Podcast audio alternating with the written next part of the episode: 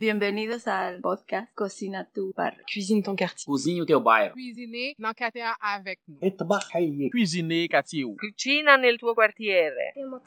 Cuisine ton quartier. Ici Annie Roy de Hatsa quand l'art passe à l'action. Je suis allée dans cet arrondissement montréalais à la rencontre des personnes réfugiées et immigrantes, de ceux et celles qui les aident dans leur intégration et des artistes qui s'en inspirent pour vous offrir ce grand parcours balado Cuisine ton quartier.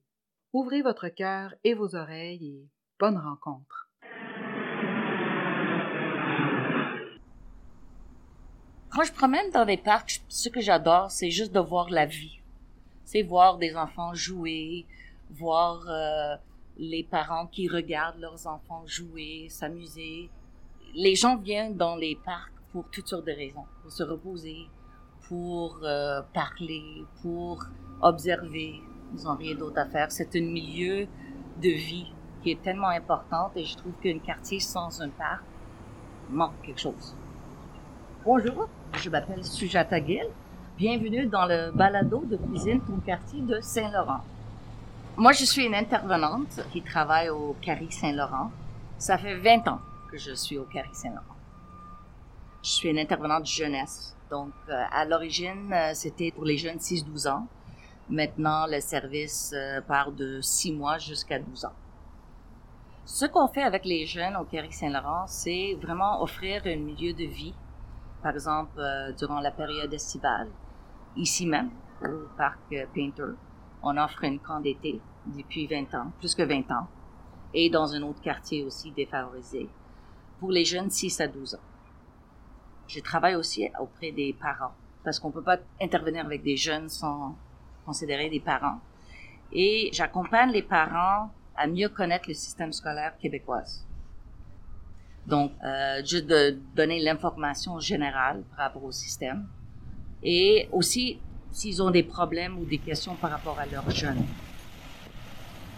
Le Carré Saint-Laurent est un centre d'accueil et de référence pour des personnes immigrantes. On réfère les personnes, euh, souvent les parents vont demander pour des activités pour les jeunes. euh, donc, on réfère des jeunes parce qu'on travaille en concertation. Donc, euh, on, peut les référer à d'autres sources. Les plus grandes problématiques pour les jeunes, ben, les jeunes immigrants, je dirais, c'est euh, c'est souvent la langue. À l'école, ils se trouvent dans les classes d'accueil et ils ont la difficulté des fois à avoir des milieux où ils peuvent pratiquer davantage le français. Par exemple, à la maison, ils vont parler euh, leur langue maternelle. Dépendamment, chaque famille est, différente.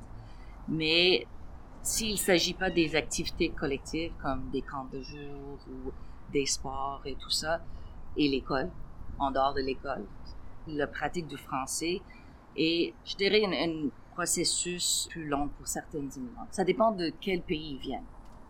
En sûrement que certains jeunes viennent avec une base de français, donc c'est plus facile pour eux. Mais sinon, euh, ça c'est pourquoi d'ailleurs euh, cet été on offre une camp linguistique. Donc souvent j'ai les demandes des parents, est-ce qu'il y a un soutien linguistique, par exemple, pour mon jeune?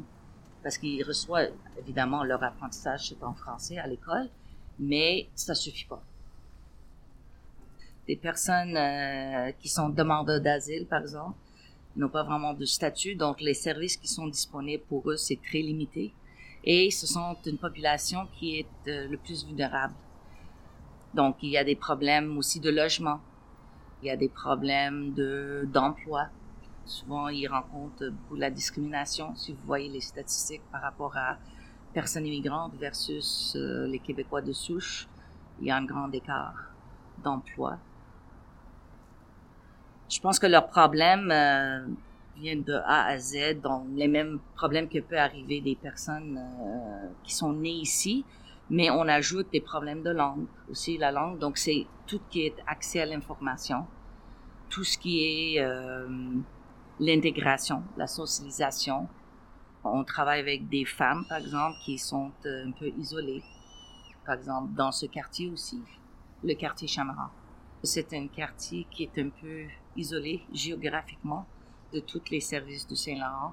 Ça, c'est une des raisons pourquoi on travaille spécifiquement dans ce quartier. Puis on était parmi les premières organisations qui travaillent dans ce quartier. Quand on reçoit quelqu'un dans nos bureaux, euh, on s'assoit avec la personne, puis on l'écoute. C'est important de l'écouter, de les connaître. Euh, c'est quoi leur parcours, c'est quoi leur euh, inquiétude, c'est quoi leur problème? Des fois, c'est pas toujours un problème, c'est ils ont besoin juste d'un service et d'être capable de faciliter un peu leur intégration d'une façon ou autre. On est parmi les organisations qui sont référées par euh, le MIFI, le, ministère de l'Immigration. Donc, dès l'arrivée à l'aéroport, les personnes immigrantes reçoivent de l'information euh, selon le quartier où ils vont s'installer, quelles sont les ressources disponibles pour eux. Donc, on a identifié euh, en premier lieu par eux. Nous, on fait beaucoup de publicité de porte à porte dans les grands blocs d'appartements de bouche à l'oreille. Ça, c'est vraiment la façon que nos services sont connus. Et je pense que c'est plus nos services, mais c'est les qualités.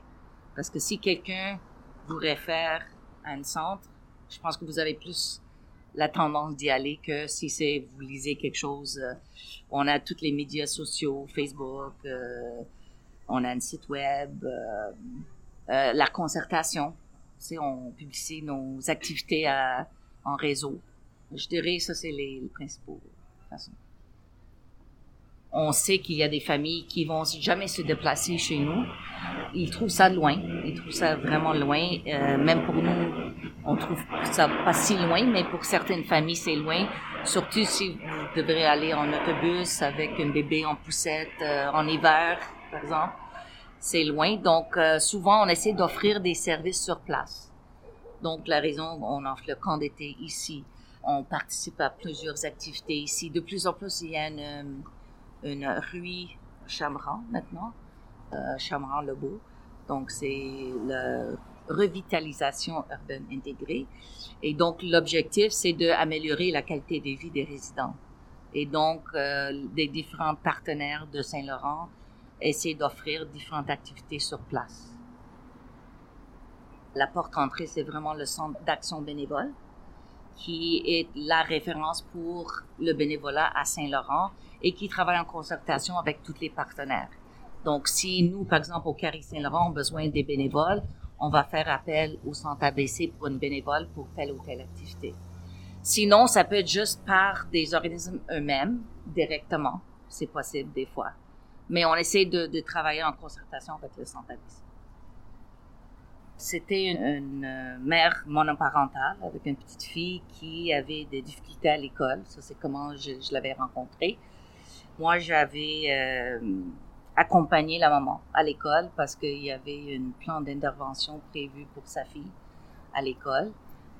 Et j'avais comme fortement suggéré que je, l'accompagne parce que je, voyais qu'elle avait, euh, elle était toute inquiète, elle était nerveuse, elle ne sentait pas en sécurité d'aller rencontrer l'équipe école tout seul. Euh, donc, j'ai suggéré que j'ai dit que je peux l'accompagner. Et on est allé à l'école, puis, euh, on était devant toute une équipe euh, d'intervenantes de scolaires. Il parlait de, de sa fille, mais je voyais que la maman était un peu émotionnelle par rapport à ça. Et euh, j'ai intervenu avec l'équipe école juste pour rappeler que la maman est là, puis c'est important de l'adresser, puis peut-être valider est-ce qu'elle reconnaît sa fille dans toutes ces discussions-là. Et euh, elle, m'a remercié, puis je, voyais la différence. Et j'ai, j'ai pas fait grand-chose. Je voulais juste faire reconnaître que c'est une personne devant nous et que c'est important d'avoir son écoute de valider avec elle, est-ce qu'elle est d'accord avec toute la discussion que vous êtes en train de faire par rapport à sa fille?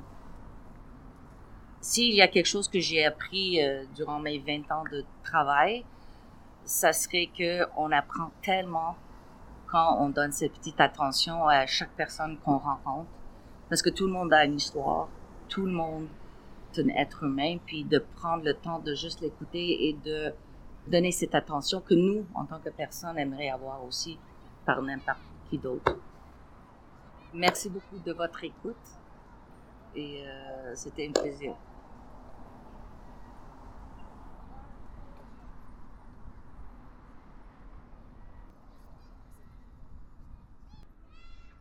Merci encore de votre écoute. J'espère vous retrouver tout au long du parcours Balado. Je vous dis à la prochaine.